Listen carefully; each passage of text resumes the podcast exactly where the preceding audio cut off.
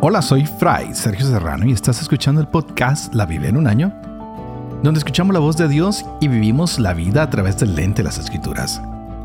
El podcast de la Biblia en un año es presentado por Ascension. Usando la cronología de la Biblia The Great Adventure, edición en español, leeremos desde Génesis hasta Apocalipsis, descubriendo cómo se desarrolla la historia de la salvación y cómo encajamos en esa historia hoy. Vamos a continuar hoy con el capítulo 17 del primer libro de Samuel y veremos cómo David sirve a Saúl. Y nos damos cuenta ah, de que Saúl es elegido como el primer rey de Israel. De eso no hay ninguna duda. Hemos visto todo su proceso, pero también hemos descubierto cómo el corazón de Saúl está dividido y no está dedicado totalmente al Señor. También vimos cómo su desobediencia prepara todo para que él caiga. Y a la vez, gracias a su desobediencia, el Señor tiene un nuevo ungido, un nuevo Mesías. Mesías lo explicábamos en el programa 106. Ese mismo día el padre Dempsey y yo hacíamos un programa que compartimos cada vez que empieza un nuevo periodo.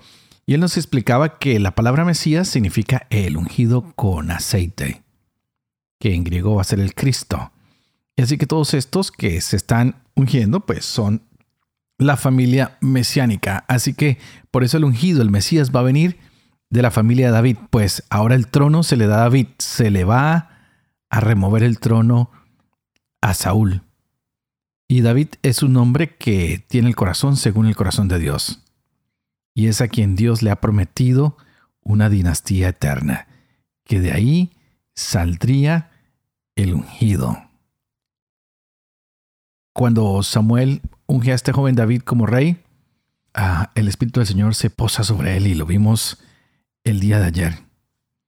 Es así como David, con una onda y con unas piedras especiales que ha tomado. No tomó una porque sabía que podía fallar, tomó un par de piedras, pero tiene una fe firme en el Señor.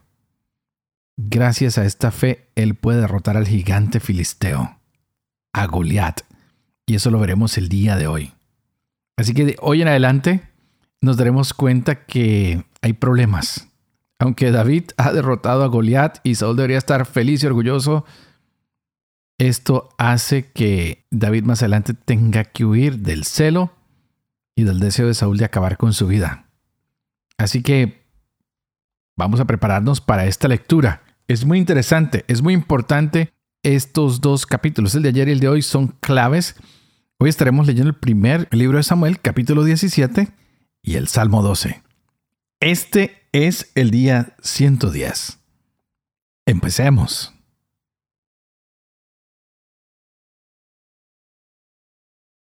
Primera de Samuel, capítulo 17. Reunieron los filisteos sus tropas para la guerra y se concentraron en Socoy de Judá acampando entre Socoy y Seca en Fesdamín. Se reunieron Saúl y los hombres de Israel.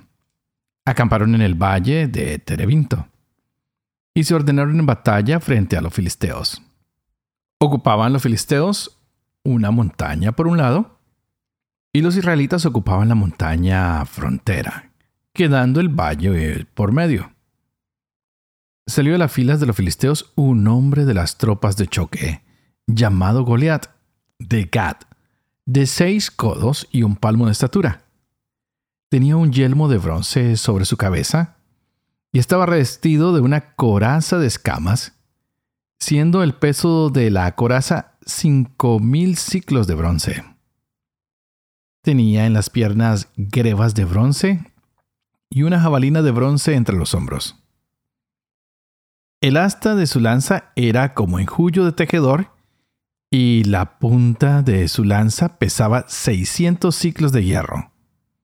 Su escudero le precedía. Goliat se plantó y gritó a las filas de Israel diciéndoles, ¿Para qué han salido a ponerse en orden de batalla? ¿Acaso no soy yo filisteo y ustedes servidores de Saúl?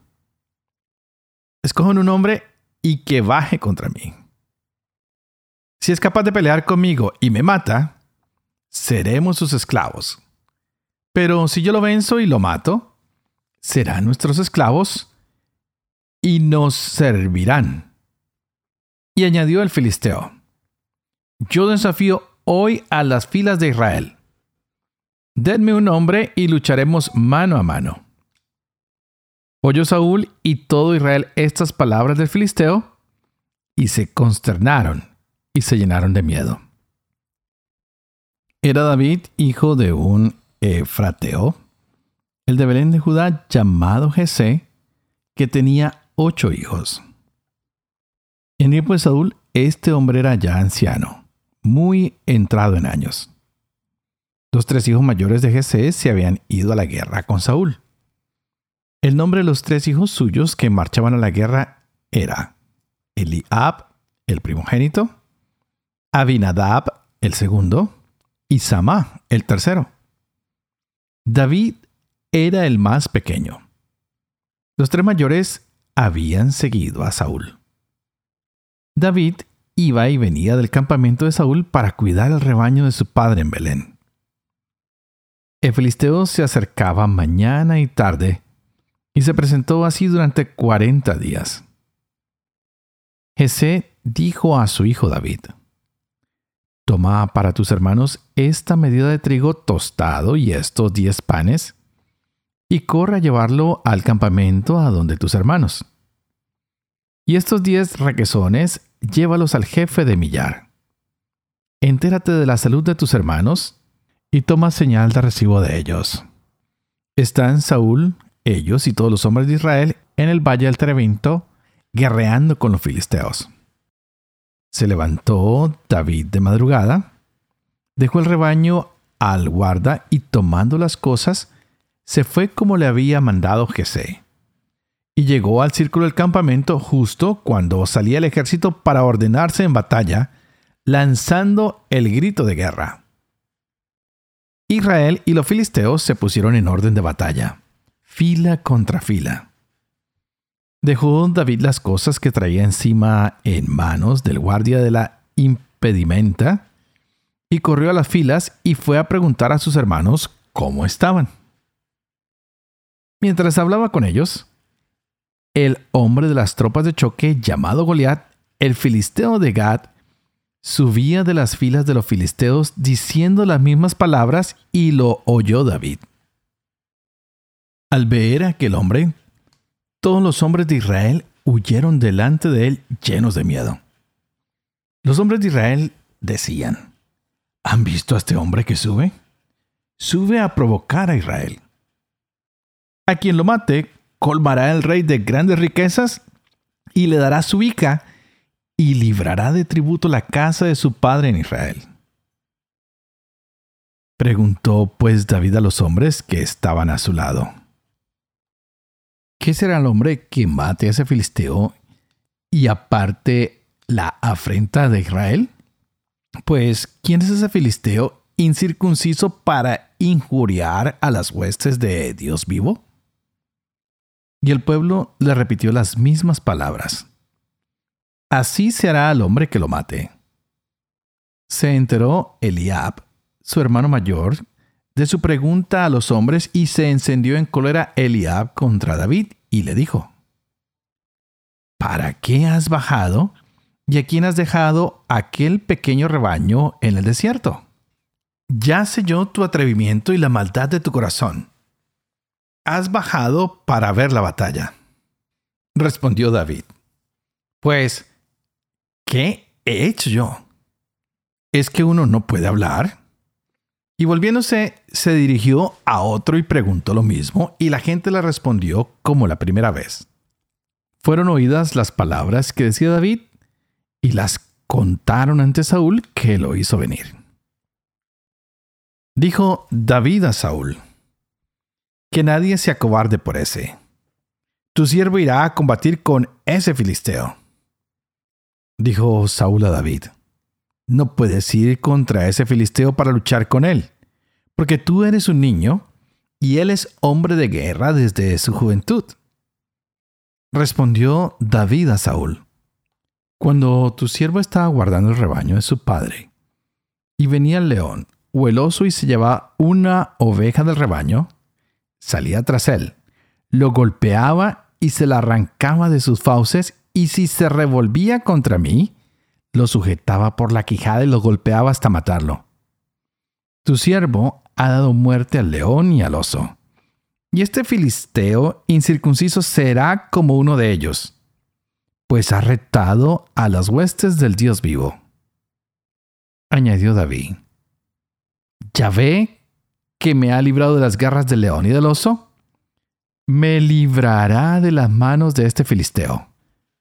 Dijo Saúl a David, vete, y que Yahvé sea contigo. Mandó Saúl que vistieran a David con sus propios vestidos, y le puso un casco de bronce en la cabeza y lo cubrió con una coraza.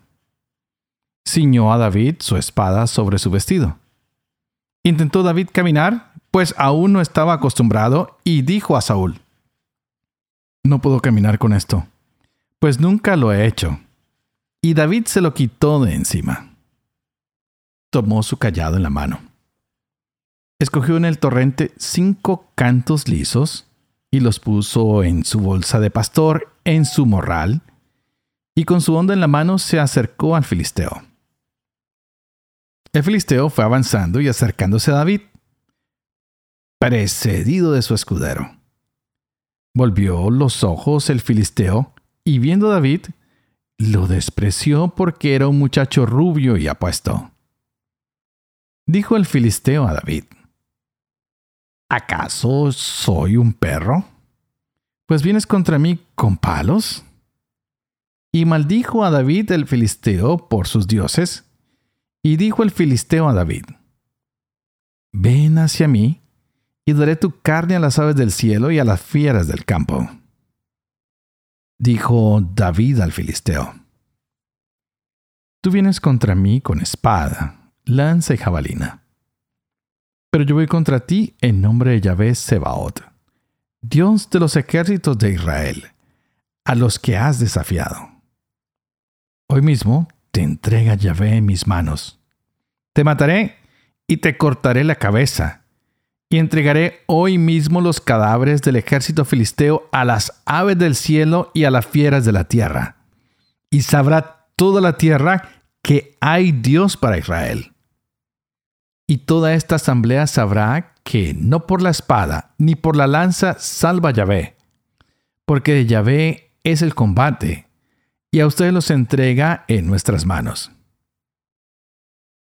Se levantó el filisteo y fue acercándose al encuentro de David. David salió rápidamente de las filas al encuentro del filisteo. Metió su mano David en su bolsa, sacó de él una piedra, la lanzó con la honda e hirió al filisteo en la frente. La piedra se clavó en su frente y cayó de bruces en tierra. Y venció David al filisteo con la honda y la piedra hirió al filisteo y lo mató sin tener espada en su mano. Corrió David, se detuvo sobre el filisteo y tomando la espada de éste, la sacó de su vaina, lo mató y le cortó la cabeza. Viendo los filisteos que había muerto su campeón, huyeron. Se levantaron los hombres de Israel y de Judá y lanzando el grito de guerra persiguieron a los filisteos hasta la entrada del valle y hasta las puertas de Ecrón. Los cadáveres de los filisteos cubrían el camino desde Saharaín hasta Gad y Ecrón. Cuando los israelitas regresaron de perseguir sañudamente a los filisteos, saquearon el campamento. Tomó David la cabeza del filisteo y la llevó a Jerusalén pero sus armas las colocó en su tienda. Cuando Saúl vio a David salir al encuentro del filisteo, preguntó a Abner, jefe de ejército, ¿De quién es hijo este muchacho, Abner? Abner respondió, Por tu vida, oh rey, que no lo sé. El rey dijo, Pregunta quién es hijo este muchacho. Cuando volvió David de matar al filisteo, lo tomó Abner y lo llevó ante Saúl con la cabeza del filisteo en la mano. Saúl le preguntó, ¿De quién eres hijo, muchacho? David respondió, De tu siervo Jesé de Belén.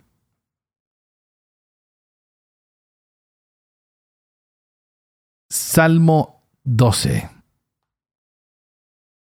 del maestro de coro. En octava, Salmo de David. Sálvanos Yahvé que escasea en los fieles, que desaparece la lealtad entre los hombres. Falsedades se dicen entre sí, con labios melosos y doblez de corazón. Acaba Yahvé con los labios melosos con la lengua que profiere bravatas. Los que dicen, la lengua es nuestra fuerza, nuestros labios nos defienden. ¿Quién será nuestro amo? Por la opresión del humilde, por el gemido del pobre. Me voy a levantar, dice Yahvé, a poner a salvo a quien lo ansía. Las palabras de Yahvé son palabras limpias, plata pura a ras de tierra siete veces purgada. Tú, Yahvé, nos guardarás, nos librarás de esa gente para siempre. Los malvados que nos rodean se irán. Colmo de vileza entre los hombres.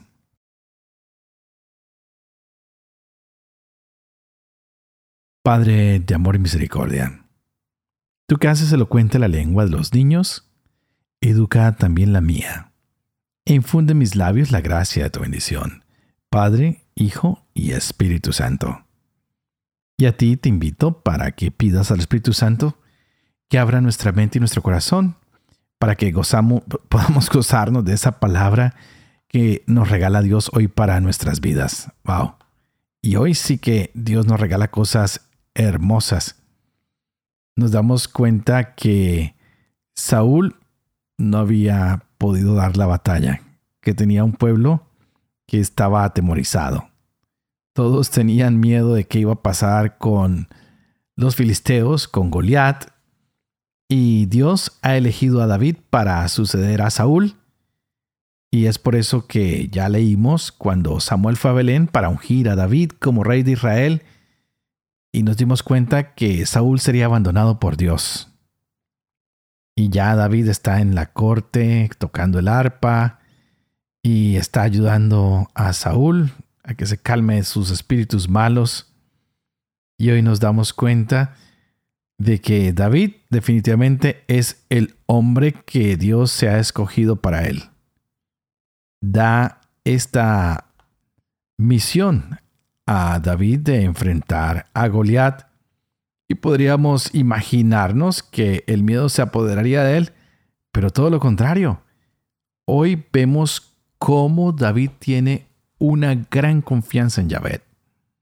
Es por eso que David vence al gigante Goliat. Es una historia que es muy conocida por todos nosotros y nos deja grandes lecciones tal vez espirituales. Como por ejemplo, el gigante puede ser un símbolo de que estamos nosotros siempre luchando contra cosas que parecieran superar nuestras fuerzas, como las cosas que nos ofrece el mundo. También podríamos decir que Saúl está engañado por su poderío. Y es así como también nos enseña a veces el poder o los vicios que nos hacen pensar que nos hacen fuertes y no, simplemente es una ilusión. Y este pequeñín, David, que es un chiquillo, nos puede representar a los que a veces creemos al Señor y nos enfrentamos ante el mundo, ante las tentaciones ante el mismo demonio. Y nos damos cuenta que más que amar las cosas del mundo, tenemos que amar a Dios. Y que cuando vamos a Dios, pues tenemos victoria. Y eso lo vimos ya en todos los capítulos que hemos leído, tanto en este libro de Samuel como en toda la historia de los jueces. Hemos aprendido que para poder vencer, tenemos que confiar en, en, en Yahvé. Y es una de las historias que más me encanta, esta y la de Jericó, cómo ah, el Señor manda a los sacerdotes a que durante siete días den vueltas alrededor de las murallas y que no digan nada. Algo tan inofensivo termina siendo la cura para tumbar esas murallas y poder entrar a Jericó. Hoy, con el más pequeño de todos, que no es ni siquiera capaz de cargar la armadura, la espada, el Señor derriba al gigante Goliat. ¿A cuántos gigantes tenemos que derribar hoy en nuestras vidas? Tal vez al alcohol, a la pornografía, a la infidelidad, a la mentira, a la gula, a la avaricia, tantas cosas que a veces parecen más grandes que nosotros y pensamos que no estamos previstos para la batalla, que tal vez tenemos que tener más armas, que tenemos que buscar más recursos. Y se nos olvida que Dios ya nos ha enseñado que Él es nuestro único y verdadero recurso para cada una de las batallas que hay en nuestras vidas. Que por grandes que sean nuestros adversarios, no nos olvidemos que el Señor nos ha venido entrenando. Y es lo que pasó con David. Todos tenían miedo de qué batalla iba a dar y no sabían que el Señor lo había entrenado con el oso, con el león, con quienes él ya había salido victorioso para salvar al rebaño. Hoy David salva al rebaño de Israel, donde Dios es el pastor, y ha escogido a un hombre que tiene corazón de pastor para sacar el pueblo adelante. Esto me parece hermoso porque el pastor entrega la vida por sus ovejas. Y es lo que veremos más adelante con Jesús, quien se va a llamar el pastor. Y lo vimos con el Evangelio de Juan también. Y veremos cómo Jesús no solamente dice que Él es el pastor, sino que Él es la puerta, que Él es el que da la vida por sus ovejas. Hoy David dio una gran lección, el pequeño pastor que da la vida por su pueblo y sale en victoria, porque con Yahvé siempre hay victoria. No lo dudes por un momento. No tengas miedo. Como David, toma tal vez las pocas armas que tienes en la mano, pero son las que tienes. Muchas veces decimos, pero con esta familia que tengo, con este trabajo que tengo, con estos recursos que tengo, no es suficiente. David no pidió nada extra, tomó lo que tenía y todo lo extra que le habían dado, él dijo, ah, ah, no es de mi tamaño, no es lo que se hizo para mí. Daré la batalla con lo que yo sé manejar, con lo que tengo, que aunque parece poco, si lo pongo en las manos de Yahvé, es mucho. Goliat se burló de él, Goliat lo maldijo, y en cambio David simplemente le dijo, con lo que traigo te venceré, porque lo que traigo es la fuerza de Yahvé, el Dios de Israel. Una sola piedra golpeó la frente de Goliat, quien cayó. Pero todo hecho en el nombre del Señor. Así que hoy lánzate al mundo en el nombre del Señor. Lanza tu piedra, rompe todo aquello que no te da la libertad, todo aquello que te ha oprimido. Llevaban 40 días oprimidos este ejército. Tenían miedo de dar la pelea, pero este pequeñín en nombre de Yahvé dio la pelea y salió vencedor. ¿Tú a quién tienes que vencer hoy? ¿Qué es esa fuerza? ¿Qué es aquello que te está quitando la alegría? ¿Qué es aquello que no deja que tu familia salga adelante, que haya perdón, que haya reconciliación, que estén juntos? ¿Ah? Recuerda que con lo poquito, poquito que tienes son suficientes armas para dar la pelea porque no la darás tú, sino que la dará Yahvé. Lanza esa piedra y sal vencedor hoy en el nombre de Yahvé. Y antes de terminar, no te olvides de hacer una oración por mí, para que sea fiel a este ministerio de compartir la palabra, de leerla, de explicarla, para que pueda vivir con fe esto que leo, esto que explico, para que pueda enseñar siempre la verdad y para que pueda cumplir lo que he enseñado. Y que la bendición de Dios Todopoderoso, que es Padre, Hijo y Espíritu Santo, descienda sobre ustedes y los acompañen siempre. Que Dios los bendiga.